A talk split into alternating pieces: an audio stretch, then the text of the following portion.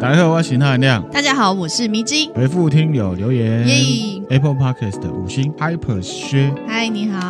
好，他的标题是非常喜欢那含量，但有一个小问题。什么问题呢？啊，他说追着追着呢，听完全部，不过追到最新集数才发现一个小问题啊。他说你们 Podcast 的音量比其他 Podcast 的音量小很多，嗯，导致收听到最新集数切到下一个其他的 Podcast 的时候，走在路上会吓到，会丢一下。哎，对不起哈。然后有一次直接还跳起来，路人应该会被吓到。真不好意思，真不好意思。前一阵子已经有针对所有的音量做一个调整，嗯，不敢确保是跟其他 podcast 的音量是一样的。不过呢，整体音量是提升的，嗯，那希望可以感受到。对，希望大家可以感受到这个有差别。对，那如果还有一些其他的问题啊，比方说我们呃有一个忠实听友江宝，嗯，他就来跟我说，哎，哪一集哦，他忽大忽小，忽小就会去调整，再来跟我说。对，很感谢这位江宝，也很感谢这位听友，谢谢你们，谢谢。下一则人零九一五，他的标题是呢，追完了就从头复习吧，谢谢你。太多生活哲学、历史秘辛，然后他说呢，那含量博学多闻，迷之音的傻愣天真，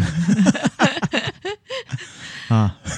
很傻了吗？他说呢，两者缺一不可啊！谢谢赐予如此优质节目陪伴我无聊的上班时光。谢谢你喜欢，我也谢谢你喜欢，然后我们会继续努力。嗯，下一则呢？五星标题是 N E L A L A L A L A L A 刘邦系列真的讲的好好啊！他说呢，那含量真的很厉害。刘邦这系列呢，讲的让人有身临其境的感觉哦，是指尿遁那一段吗？啊，听完真的替韩信呢很难过。Q Q 啊，真的啊，跟迷之音一样呢，有点讨厌刘邦啊。我觉得其实也不用啦，那真的是我个人的看法，大家呢可以自己去研究。我们也可以喜欢或不喜欢啊，可以可以，我只是说可能会。被我影响，因为我个人对刘邦还有韩信之间，如果有比较的话，当然会有一个呃我自己的判断跟偏好嘛，嗯啊，不一定代表大家的意见。意见当然当然。然后他说呢，这个节目真的很棒啊，已经推荐很多听友。感谢感谢哈，啊，尤其是煤气灯效应跟商鞅变法那几集啊，推推推，这样子，谢谢。呃，像这样子的题目呢，哎，如果可以提供给听友呢，生活上一些呃协助，哎，也不是协助，就是知道说啊，这叫什么？比方说啊，煤气灯，嗯嗯，哦，像我昨天追踪了一位听友，那他是年轻人，那他以前是在中国上大学。哦，然后他毕业了嘛，然后毕业他就说他在中国上学的那段期间，不知道那叫什么，那含亮讲了。这煤气灯之后才知道，原来呢就是煤气灯。哇，对，所以他觉得很棒，那他就来跟我互动，嗯、我就觉得这样子很好，很棒。这就是我们节目呢要做的原因，对，宗旨。很感谢这位听友，谢谢。下一则标题叫塔塔一零一八，他说超级好听，五星好评。他本来呢是从都市传说认识那量过高，都市传说的集数听完之后呢，开始听其他主题，结果也超好听。好，很感谢，很感谢。感谢。那他喜欢历史系列，那尤其呢是大药剂那一集哦，哦，因为其实很下课啦。对。那最后都会补充一些自己的看法，具有呢人文关怀的精神，那都会觉得很温暖。那给出呢不同的观点还有看法，也让人呢耳目一新。那很感谢那含量跟迷之音，期待可以听到更多优质节目。会的，我们会努力的，我们会努力哈。嗯、然后 P.S. 他也推坑男友成功了，好，很感谢。啊、谢谢。他说呢，直接变辣粉。啊，朋友说呢，喜欢那含量沉稳的声音。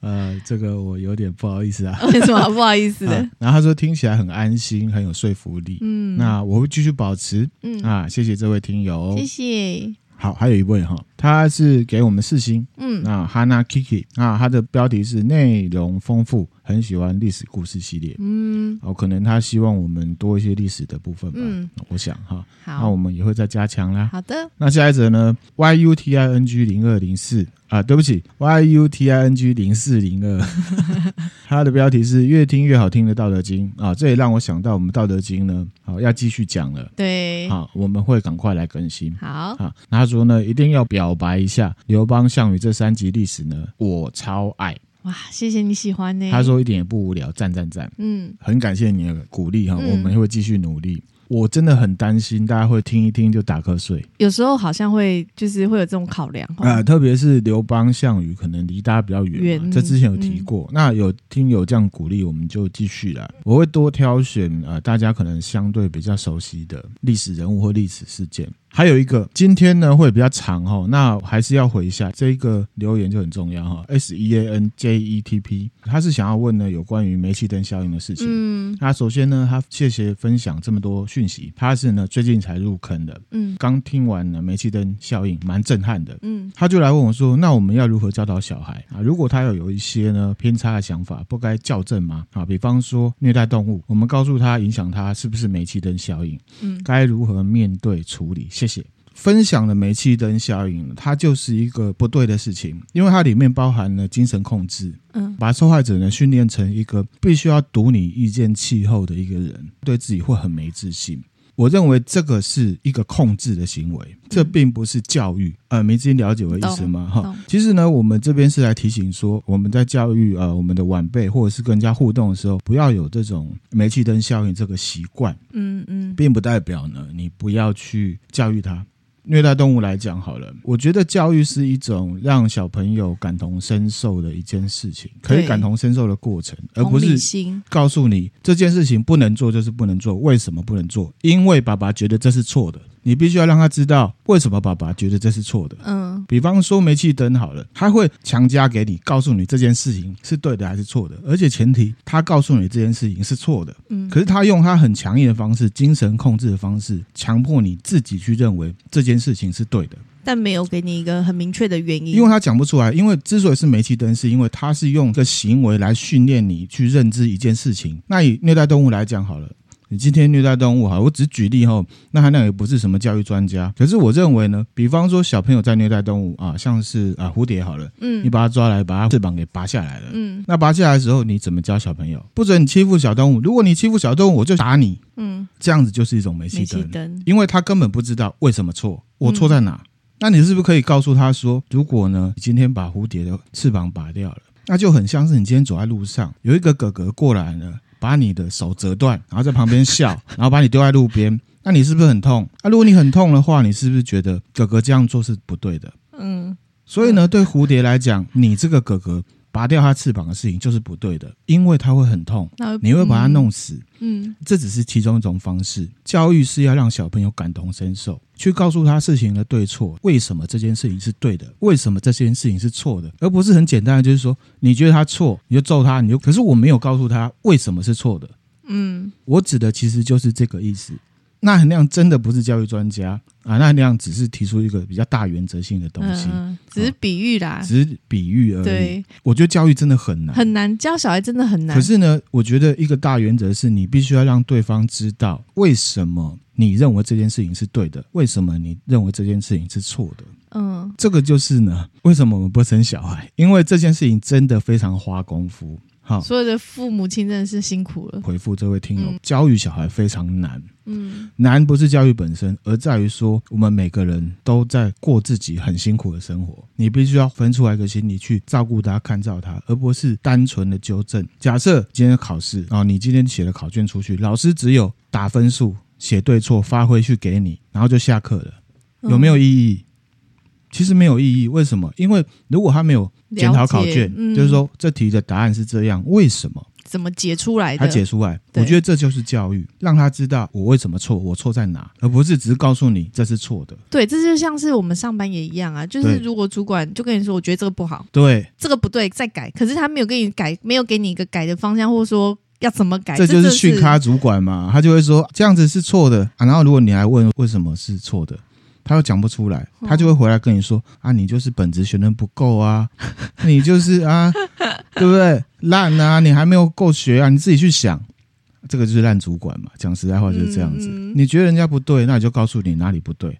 好，下一步是什么？你觉得哪里不对之后，你觉得怎么样比较好？嗯。”没错。好，所以教育或者是办公室领导其实都一样，差不多道理的，嗯、只是我们把它分出来说，这是沟通互动，啊，那是教育。嗯，就像是煤气灯效应，在教育、在亲子、在朋友、上对下、平行、政治、文化各方面都不应该存在，是一样的道理。嗯嗯，我认为这件事不对，那我就要告诉你为什么我觉得它不对，回复给听友。那还有一些，我们就之后的集数再来分享。好，好，那今天的回复呢，真的是很长，很抱歉，进入正题啦。正题，上一次呢，有听友许愿说他想要听黑暗版的童话，哦，对不对？然后呢，其实我有犹豫要不要做这件事情，嗯、因为黑暗版童话以前就有一本书叫做《令人》。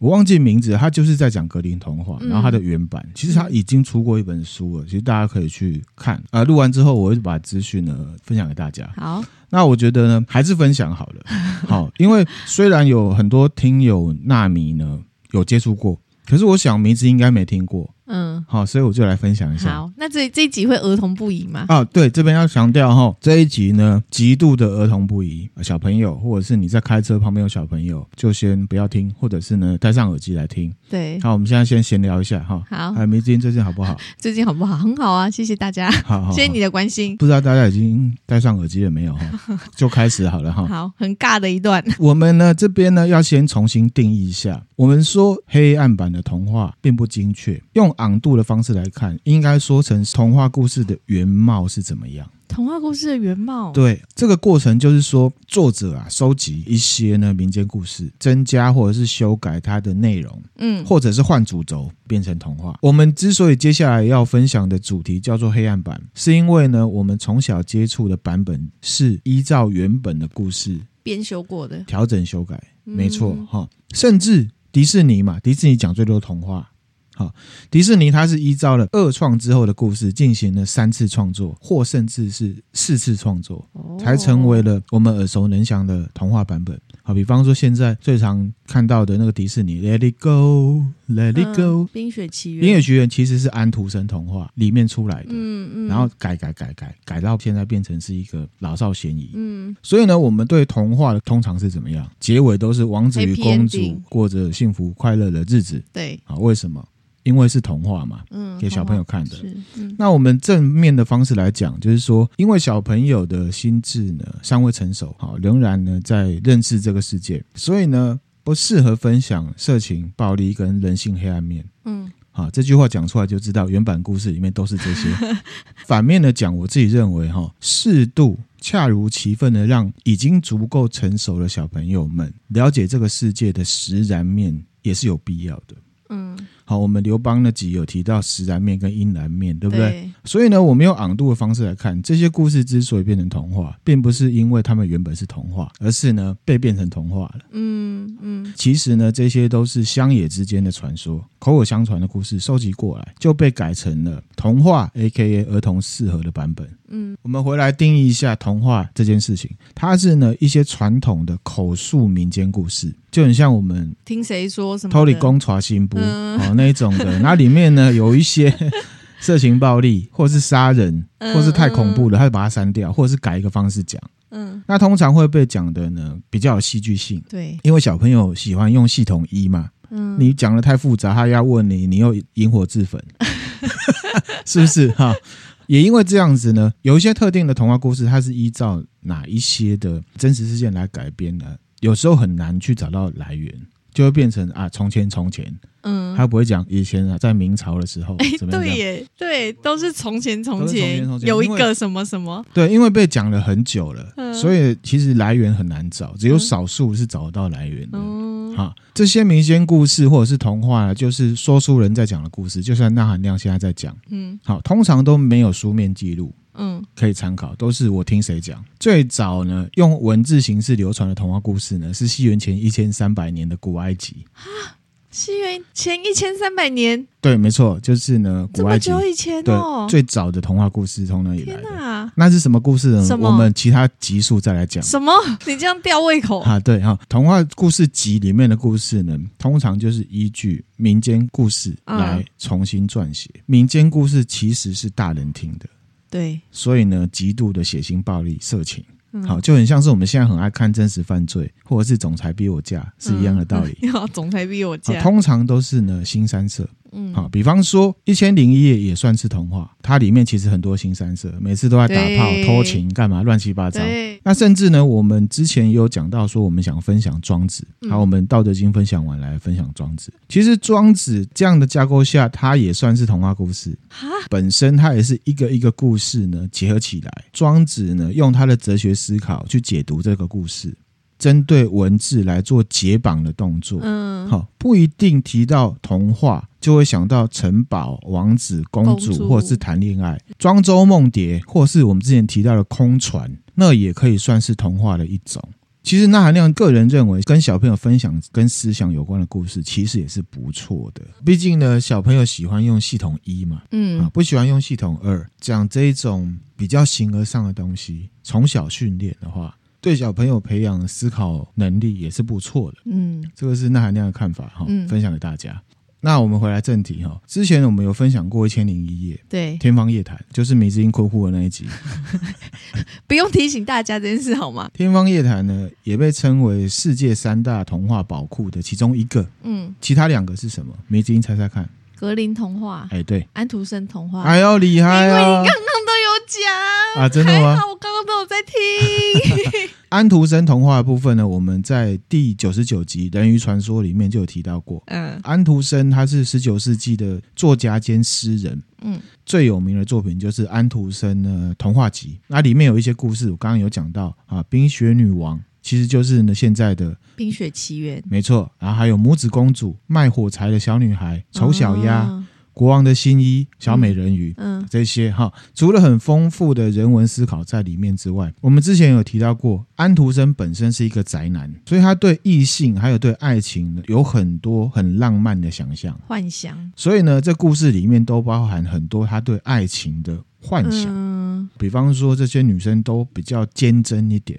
嗯，好，小美人鱼为了自己的另一半，然后呢这样子很惨。那我们呢在九十九集那一集又有分享到，就是说人鱼公主为了倒追王子，用她的声音去换脚，嗯，好，还提到说她现在每走一步路都像刀割，对，好，记得吗？哈，其实呢，安徒生他在收集这个故事的时候，好，重点，安徒生他是收集来之后改写的，嗯，其实童话故事集都一样。这个故事原本呢，结尾就是人鱼公主失恋化为泡沫，嗯，就什么都没有了，白痛了，没有好结果，嗯。那可是因为呢，安徒生他对爱情是有幻想的，所以呢，他就加了一个结局：小美人鱼啊，对爱很坚贞，所以呢，他就上了天堂，嗯，拥有灵魂，给他好结局。可是其实原版的故事是就没了，细细也就算了，不过就这样子。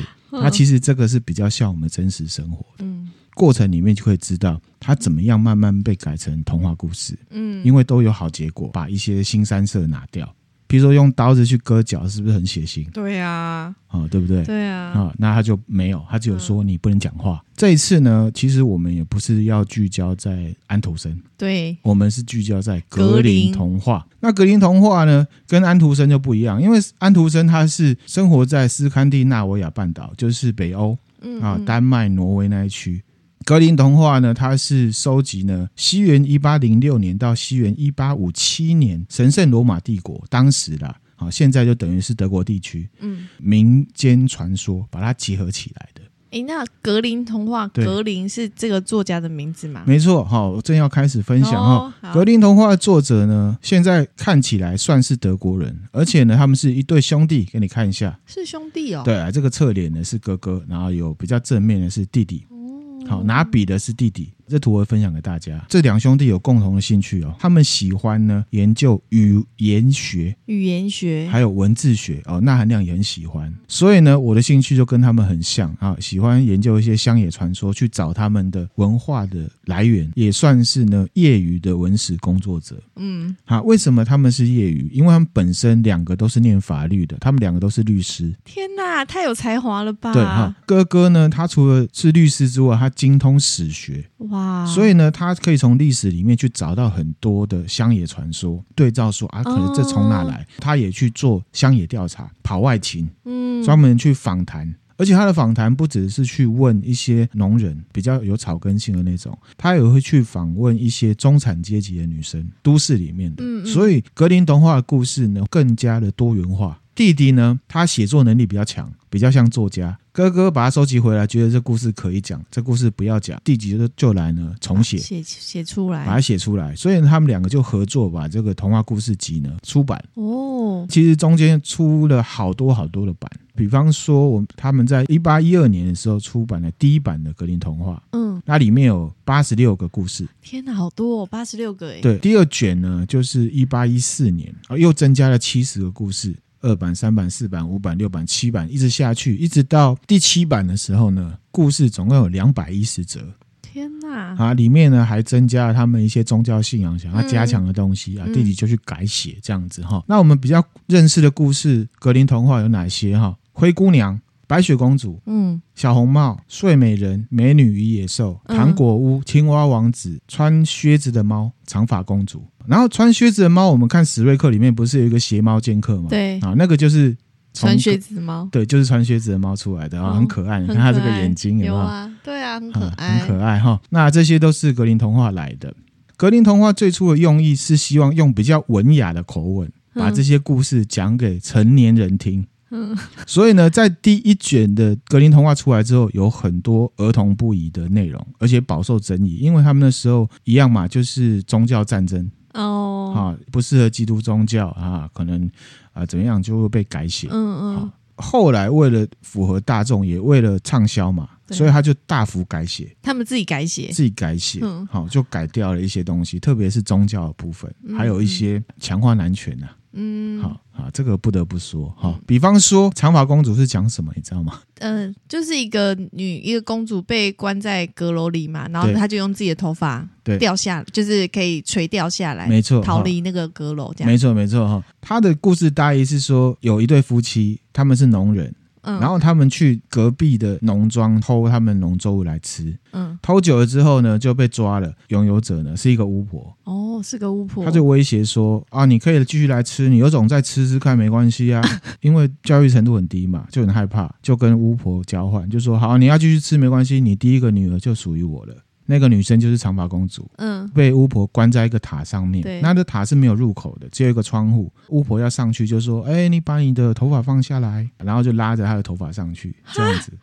巫婆爬上去，靠她的爬爬上去。对，其实呢，这个巫婆算是她的养母了。这个故事要讲的是一个入室强暴的王子跟一个斯德哥尔摩情节公主的故事，好崩坏哦，很崩坏。可是他原本的故事就是这样，格林童话就把它改写，因为里面其实原本的故事就是王子上去之后就跟公主嘿咻嘿咻了。怀孕了之后呢，那时候的这个社会就觉得，哎，你这个太露骨了啊，讲的好像男生都是禽兽一样。嗯，本质就是，可是又怕人家讲，他就用一个语词，就说：“哎呀，婆婆，为什么我的衣服变那么紧，不合身了？”讲说她怀孕了，这样子哈。重点不会是长发公主，所以我们就先讲到这边，只是要讲说，其实他就是一个入室强暴的男生跟一个受暴者的一个斯德哥尔摩情节。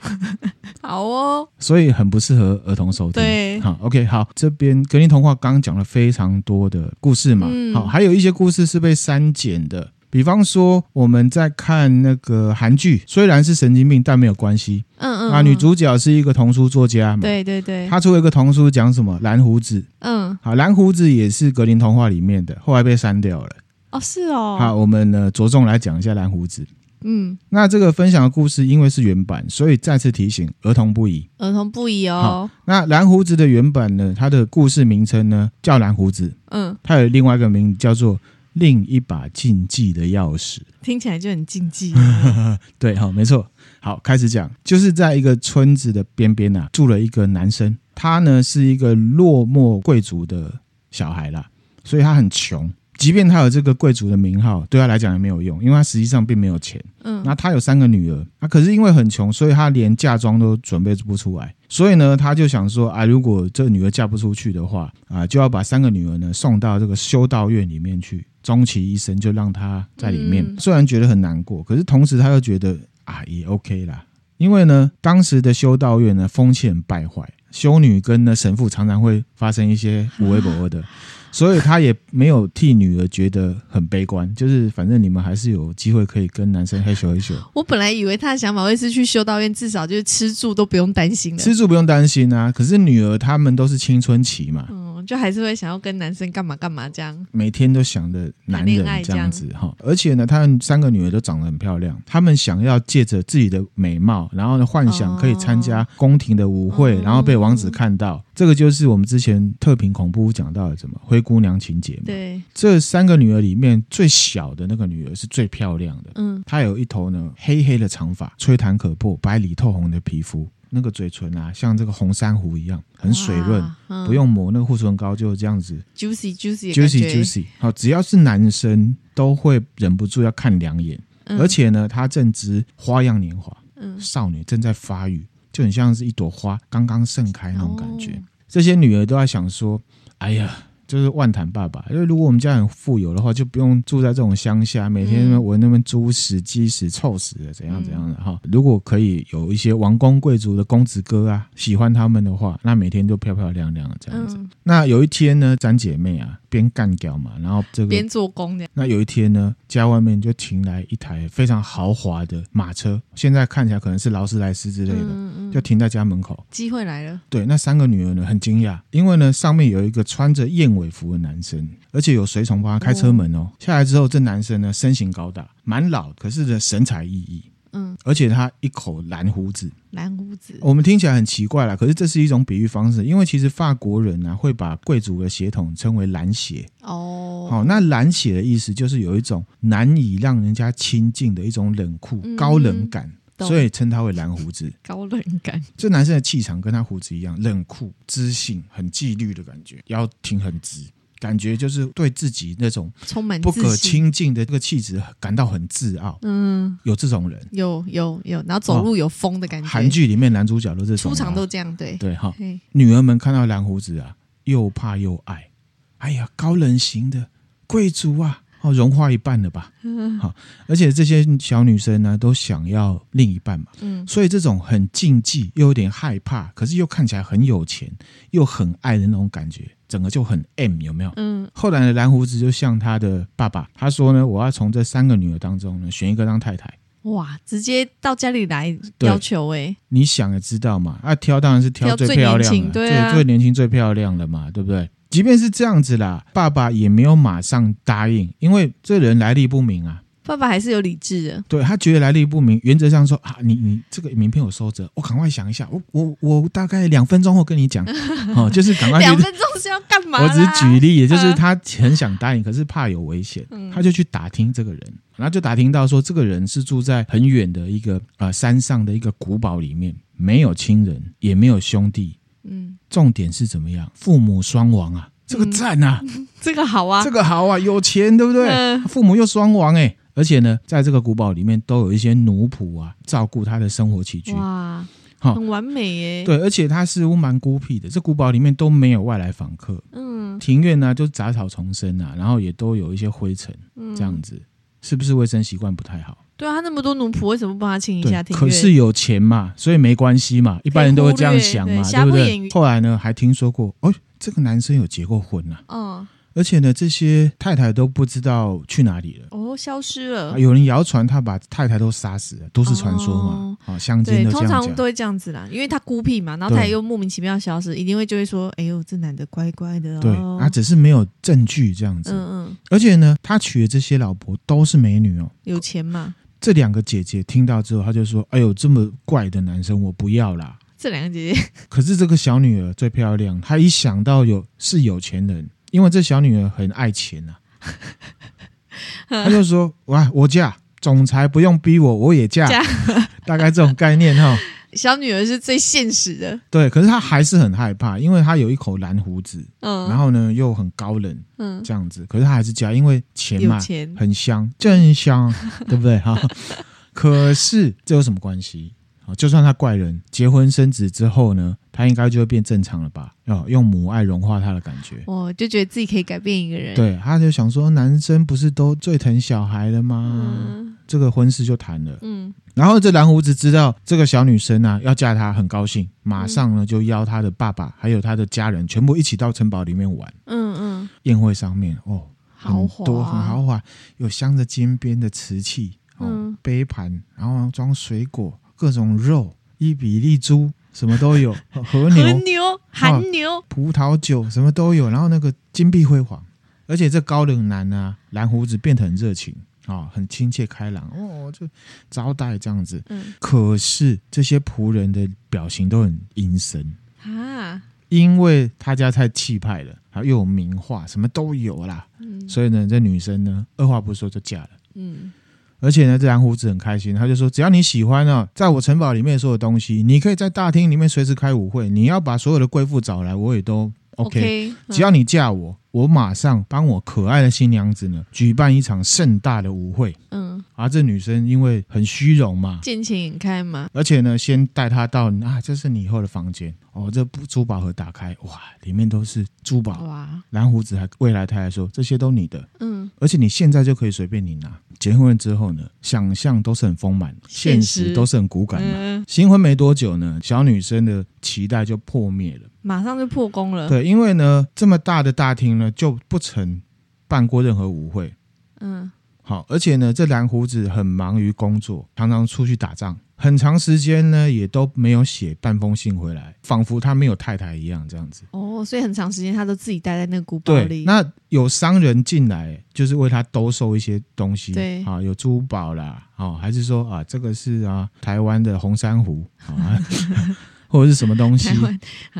陆克莱都买了珊瑚，对，或者是什么珍珠什么？对对对，各种各种，或者是这是北海磷虾油啊，类似这种的哈，然后就卖他，因为很有钱，他就一直买，嗯，一直买一直买，然后反正他本来嫁进来就是为了这个嘛，对，啊，虽然孤单，可是可以想买什么就买，有点寂寞，可是呢又很豪华的过日子。嗯，其实呢，蓝胡子他打仗回来有没有？他也没有闲着，他就会去打猎，嗯，不太理他的太太了。哎，是哦，事业心很强嘛，Macho Man 嘛，嗯，Macho Macho Man 的那种感觉。这 是什么啊？Macho Man 就是很有男人味的感觉哈。表面上看呢，蓝胡子很有品味，可是他在嘿咻嘿咻的时候非常的暴力，而且他去打猎回来那个鸡啊、什么牛啊、一些鹿啊，他那个尸体就直接拖到这个大厅来，嗯，然后呢弄得到处都血，很臭。哦。哦，那大家都会尖叫啊，好可怕！然后他老婆不好，他老婆觉得很可怕。可是呢，蓝胡子听他的叫声，反而会很开心的大笑。嗯，而且他会当着他太太的面呢来解剖这个猎物。嗯，这太太就看到蓝胡子眼中充满血丝，可是呢，好像又很满足的感觉。这有点心理变态感觉，对不对？处理这个猎物的时候，都会目露凶光啊。蓝胡子在杀的好像是自己那种感觉，他很害怕。不过呢，对太太来讲啊，也是一个小缺点而已。因为真的很有钱。最严重的缺点就是我刚刚讲的，这个蓝胡子很粗暴，衣服都用湿的，然后把它倒掉啊，干嘛各种呃儿童不宜的那种方式，就连是新婚之夜也是一样。当做杀猪在弄这样子，完全不考虑女人的感受。嗯，这个老婆她就开始不期待她的老公，即便是回来，她也不期待了。嗯嗯，只要同床睡，那她就要。再去买新的衣服，就是还是要进夫妻之间的、那个、对，然后就会扯头发，然后呢把你勒，然后呢有点玩 SM 就对，啊，很变态。然后呢，嗯、妻子的心里面都在滴血，太太呢，她受到的屈辱还不止于此哦，还有其他的。对，就有一次呢，老公呢明天就要去打仗了，嗯。啊，照例上床嘛，然后呢，这女生已经做好心理准备，反正又要再来啊瑜伽了啊，折一下要怎么弄了？弄完之后呢，蓝胡子呢从床下拿出了一个很奇怪的东西，很粗暴的扯开了他太太的脚，把这个变态的刑具呢装在他这个老婆的私处。天哪！什么东西你知道吗？贞操带，来给你看一下。斗志是我们另外讲一下哈。贞操带相传是在十字军东征的时候，也就是西元一零九六年到一千两百九十一年，传统天主教国家他们要去侵略伊斯兰信仰的国家期间，嗯啊，这些领主呢会拿来呢限制他的妻子偷情。把它装上之后，就跟大家说，我的太太为了表示对我的贞操，嗯、所以他们自愿带上这个东西。好，然后历史其实也有显现出来，因为出去打仗都很久，对，半年啊，一个月，对不对？嗯，或者是可能就没回来，因为死了。有非常多的女性因为带这东西夹到，或者是怎样的败血病死掉。天哪！啊，比如说什么泌尿系统感染什么东西，非常多。哈，好，这东西呢，就是非常非常的男权至上。嗯，啊，当然你跟宗教里面呢，这些男尊女卑啊、禁欲忠诚的观念是绑起来的。嗯，而且贞操带只有女用的。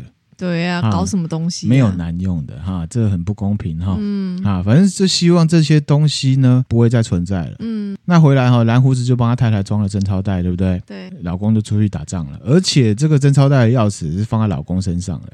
完蛋了，那万一他打仗死了没有回来怎么办？啊，对哈，那反正呢，他就是这样子，那一如往常了啊，商人进来了兜售嘛。嗯这个这个东西哦。明星都在用，你要不要赶快买一瓶啊？就赶快啊，就一直买，一直买。买久了之后，那商人啊，看了女生啊肢体动作啊不太协调，他就说：“哦，哎，太太啊，我有认识一个从国外来的一个商人啊，铁匠啊，他专门帮人家做这个贞操带。哦，所以他看得出来，他太太应该是带了贞操带。他呢也会打钥匙。哦。”你要不要打一把？这样子，嗯，哎呦，你怎么乱讲？我没有什么贞操带，我不需要那钥匙啦。嗯，那商人就说啊，没有，是不是？好，那我走了。了啊，等一下，等一下，等一下，叫来聊聊，就大概这种感觉哈。然后就打了一把，OK，马上破功哎，然 后就打了一把。那前面演个屁呀！对，那他为什么要打一把？你知道吗？就是解开啊。对，解开。那为什么要解开？你知道吗？不舒服。他并不是为了耻辱啦。是因为呢，他其实爱上了家里面的一个家臣呐、啊。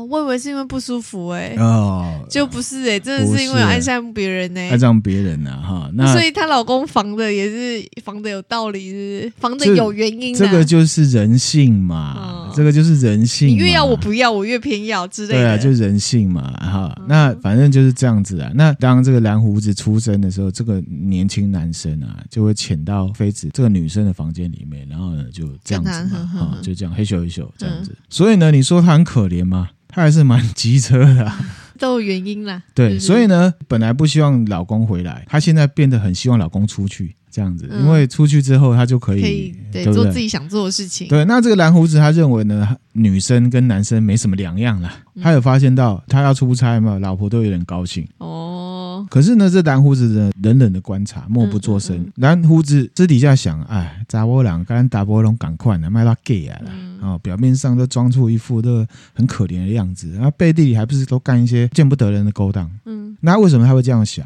因为蓝妈妈也是这样。蓝妈妈，蓝胡子自己的妈妈，蓝胡子的妈妈也是这样啊。蓝胡子的妈妈就是一个蛮淫荡的女生，从小就看她妈妈经常会带着不一样的男生回家。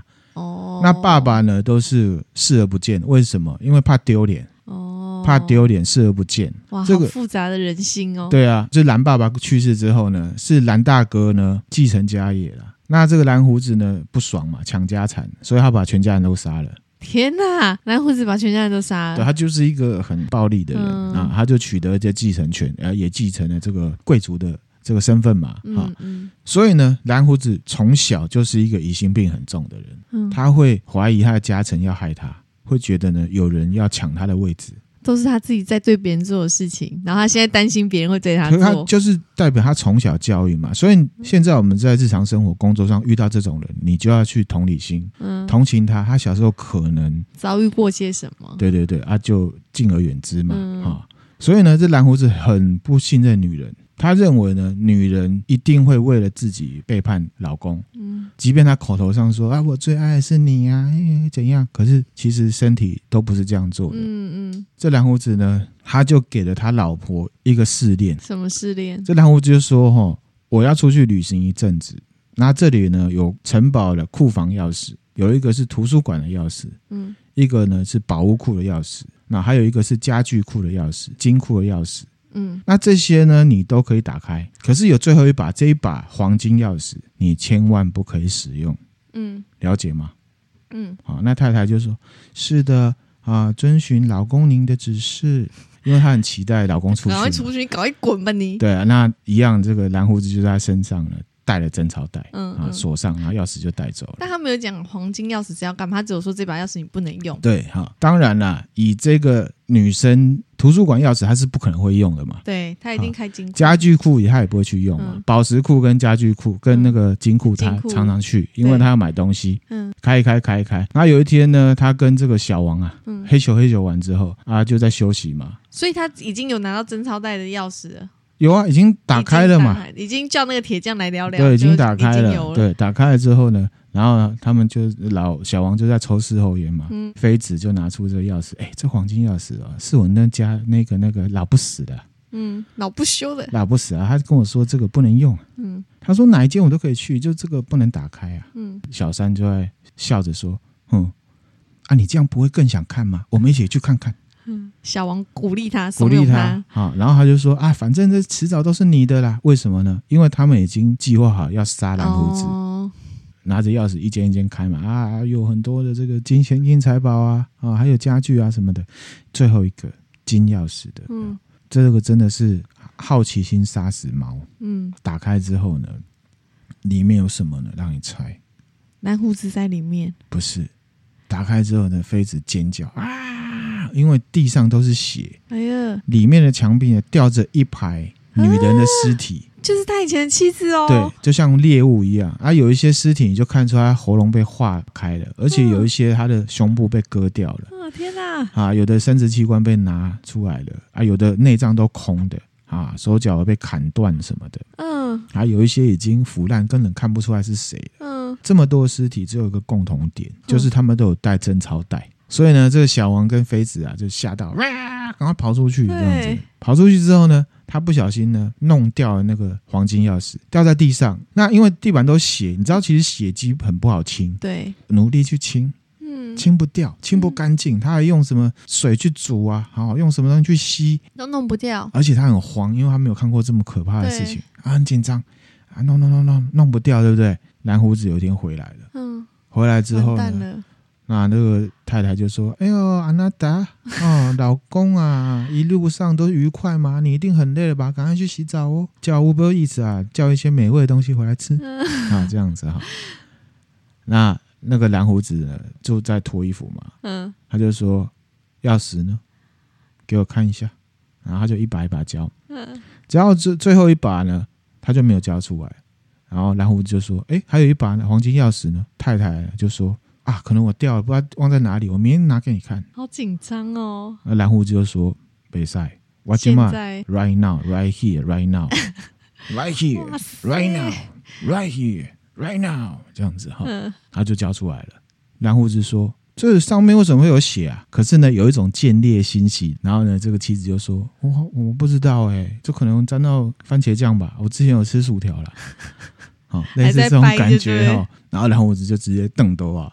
不可能啊！你违反了我们的约定，你是不是打开了那个房间的门？妻子啊，就跪下来说：“拜托你原谅我，我再也不敢了，你饶了我吧。”然后蓝胡子就很生气，他说：“你竟敢呢违背我的命令？你在外向不？”嗯，蓝胡子哦，嗯、你知不知道那些女人啊为什么会被杀死？就是违背约定吗？既然你已经知道我的秘密了，我就让你跟他们一起作伴了。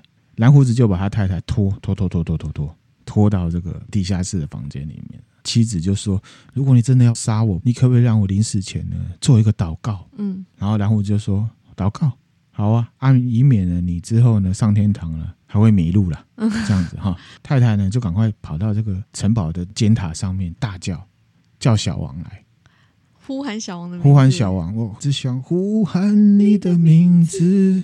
对，大概是这样感觉。好，那就叫来了，小王就出现了，小王就赶快来了，嗯、因为他一直拖延时间嘛，嗯嗯、就是说啊，我这个人呢比较虔诚，所以我要祷告很久，嗯、啊，no no no，小王就来了，嗯、蓝胡子要杀他的时候有没有，小王就出现了，英雄救美，小王比较年轻嘛，所以就杀死了蓝胡子，啊，小王就获胜了，对，因为其实他们本来就要杀蓝胡子，就顺便把他杀掉，只是还都没有计划来的很突然吧，对啊，择其不如撞日嘛。哦，那杀死了之后呢？其实呢，在这中间，蓝胡子要死的时候，他有人生跑马灯，想不到呢，他被这个太太给杀死。嗯，因为呢，他对这个太太的看法是说，这个女生就像洋娃娃一样，嗯，没有主见啊，漂亮的女生，她什么想法都没有，只是要钱。嗯、对她来讲，这样也 OK。这个女生只要不背叛他就可以了。嗯，然后他就开始回想，好，蓝胡子他的第一任老婆是一条死鱼，在那个的时候就像一条死鱼一样，就随便你弄，嗯、反正他就是哎。怎么样？忙完了吗？好、哦，蓝胡子也不在意。可是呢，蓝胡子出去之后，他一样就是偷情。哦，都一样偷情。对，那第二任呢，是一个长舌妇。哦，哦，就像《西游记》里面那个唐三藏一样、嗯、啊，你做什么他就没没没一直讲。可能在黑手的时候也一直念。他也可以忍，可是一样又偷情了。他已经娶了很多很多的人的太太，这些太太都会背叛他。他也不想想自己。也不检讨自己、哦，一直到现在这一任，嗯，他就觉得啊，你就是一个洋欧啊，什么都不懂，你只是要钱，我也可以接受。你知道为什么吗？嗯、因为他对爱情的要求就是一个忠诚，只要对我忠诚，我都可以忍受。可怜的，也是蛮可怜。就是说，一个人看起来很糟糕，可是其实他心里面还是有他可怜之处。对，因为他从小就看到是这样。嗯、杀死了蓝胡子之后呢，所有的钱、所有的位置都被这个女生。掌握掌握了，然后他就跟这个小王呢，嗯、每天就过得幸福快乐的日子啊，要买什么就买什么。时间久了呢，这个女生开始对外呢选老公啊，小王他不要了，哇塞，他不要了，换他自己做主了，换他自己做主选老公，嗯、而且来了之后呢，黑秀完过没几天呢，叫那个小王把他杀掉。小王也还在他的那个对哈名下对，对，为什么会这样干？因为呢，经过蓝胡子的事情，他痛恨男人。哦，甚至呢，搞到最后，他杀了很多人之后，他已经对这个小王很厌烦了。嗯，小王也很厌烦他了。嗯，就说你到底要杀几个？这些事情都不是我喜欢做的，我只是想爱你。小王是真心爱这个女的。对，有一次呢，他就拐了一个新的男生来。嗯，他就跟这男生说：“等一下会有一个人来杀你。”嗯，而且呢，眼前这个这一杯呢，巴比尔呢，里面呢有安眠药。嗯，你要假装喝，可是你不要喝。嗯，然后我给你一把刀，等一下他出来的时候，你假装睡着，他出来的时候你就杀死他。哇塞，这女的好狠哦！这女的操纵这个男生杀死了小王，小王，蓝胡子的城堡就变成这个女生的杀戮城堡了。嗯。这蓝胡子的故事就是这样子啊，ending 就这样子。这个蓝胡子的故事啊，除了有一点血腥之外啊，到后来也被格林兄弟呢删掉了。他认为这个是法国的故事，跟他们民族没有关系。哦、嗯，那此外呢，也就是呢太变态了嘛。嗯，那这故事是要讲什么？这个故事很明显不是要讲给小朋友听的。当然啦、啊，不知道米子英听到什么哈？我的感想是呢，其实我们可以思考一下，我们人。对爱情的要求是什么？然后我们一般呢会把自己对爱情的想望转化到另一半的身上，嗯，适当也 OK，不适当的话就会像一个紧箍咒一样套在对方身上，嗯。你现在看这故事哦，蓝胡子跟这个妃子啊是完全不懂爱情的，嗯，因为他们只爱自己，嗯，只在乎自己想要什么。蓝胡子很简单，刚刚大概提到了，他对爱情的渴望，只要妻子对他忠诚就可以了，嗯。第一任是死鱼太太，一码 OK 啊。嗯。第二任是唠叨太太，一码 OK 啊。嗯。到最后一任死爱钱太太，她也可以接受。可是她的地雷就是忠诚。嗯。当然，我们认为忠诚是对的啦。可是这中间也反映她自大跟自私嘛。对。因为你没有要对人家好一点。对啊。嗯。然后你还故意让他去接触小王。只是想要呢试探有没有这件事，可是你已经设了那个方向，让人家去犯罪嘛？嗯嗯、啊，我自己是觉得这样。太太的这个小王啊，在故事里面其实是比较接近爱情的那一个。对，好、啊，因为他为了爱对方，他失去自己，他不想杀人，可是他还是一直杀，从头到尾他只做一件事情是什么？取悦他的情妇嘛。嗯，可是他后来也厌烦了，所以呢，也可以看得出来，他对爱情也不完全忠诚。嗯，好，这也不太算爱情。嗯，甚至呢，他后来还受不了这个情妇嘛，甚至被杀了，嗯、对不对？那这个太太呢，她心里面原本就没有爱情。嗯，他有的是什么？灰姑娘情节，只是需要有一个有钱人让他脱离穷人的情况就好了。嗯，即便对方有很多缺点，他是很明显不要的。嗯，他两个姐姐比较聪明啊，中间蓝胡子不断的对他煤气灯嘛，他为了钱他可以忍哦，嗯，但是你说他真的忍了吗？其实也没有，他也是偷情的，嗯，然后去踩了蓝胡子的地雷，杀了蓝胡子之后呢，你以为他解脱了，结果也没有，他只是未进化的蓝胡子而已，对，当下只不过是推翻了未来的自己而已，嗯，好，所以呢。这个妃子跟蓝胡子一样，心里面是没有爱情的，她只是要靠别人来脱离她自己的现况。当初嫁给蓝胡子也是，后面再杀人也是，好满足自己的欲望。嗯，爱的终究还是自己。更惨的是，她甚至不知道自己要的是什么嘛。嗯，很明显嘛，他本来以为嫁给有钱人就会快乐，对，好，可是他不快乐，结果没有。偷了情会快乐，也不快乐。嗯，杀了蓝胡子觉得会快乐，可是也不快乐。最后只能靠杀男人暂时疏解他的欲望。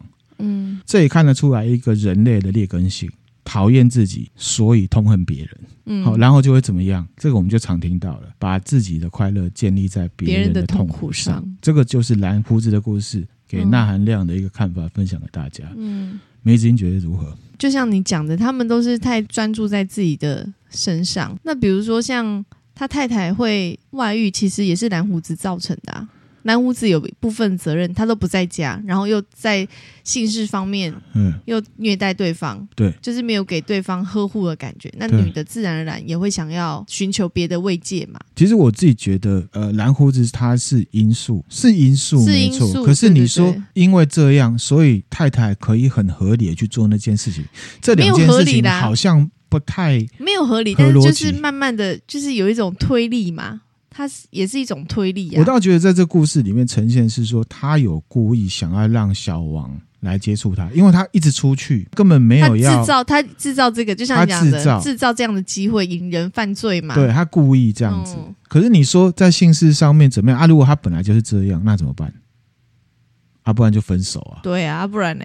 啊，对啊，可是这太太也没有要分手，啊，他又想要他的钱。这件事情的本质是这样，你也没有要分手啊，可是你又要这样，然后你再来说，呃，因为你这里没有满足我，所以我可以出去，那个也是一个拿 A 来架在一个 B 你去做坏事的理由嘛。好了，这两件事情其实不啊，好好不相关的，懂了，是的。好，我自己的想法是这样。好，还有什么其他看法吗？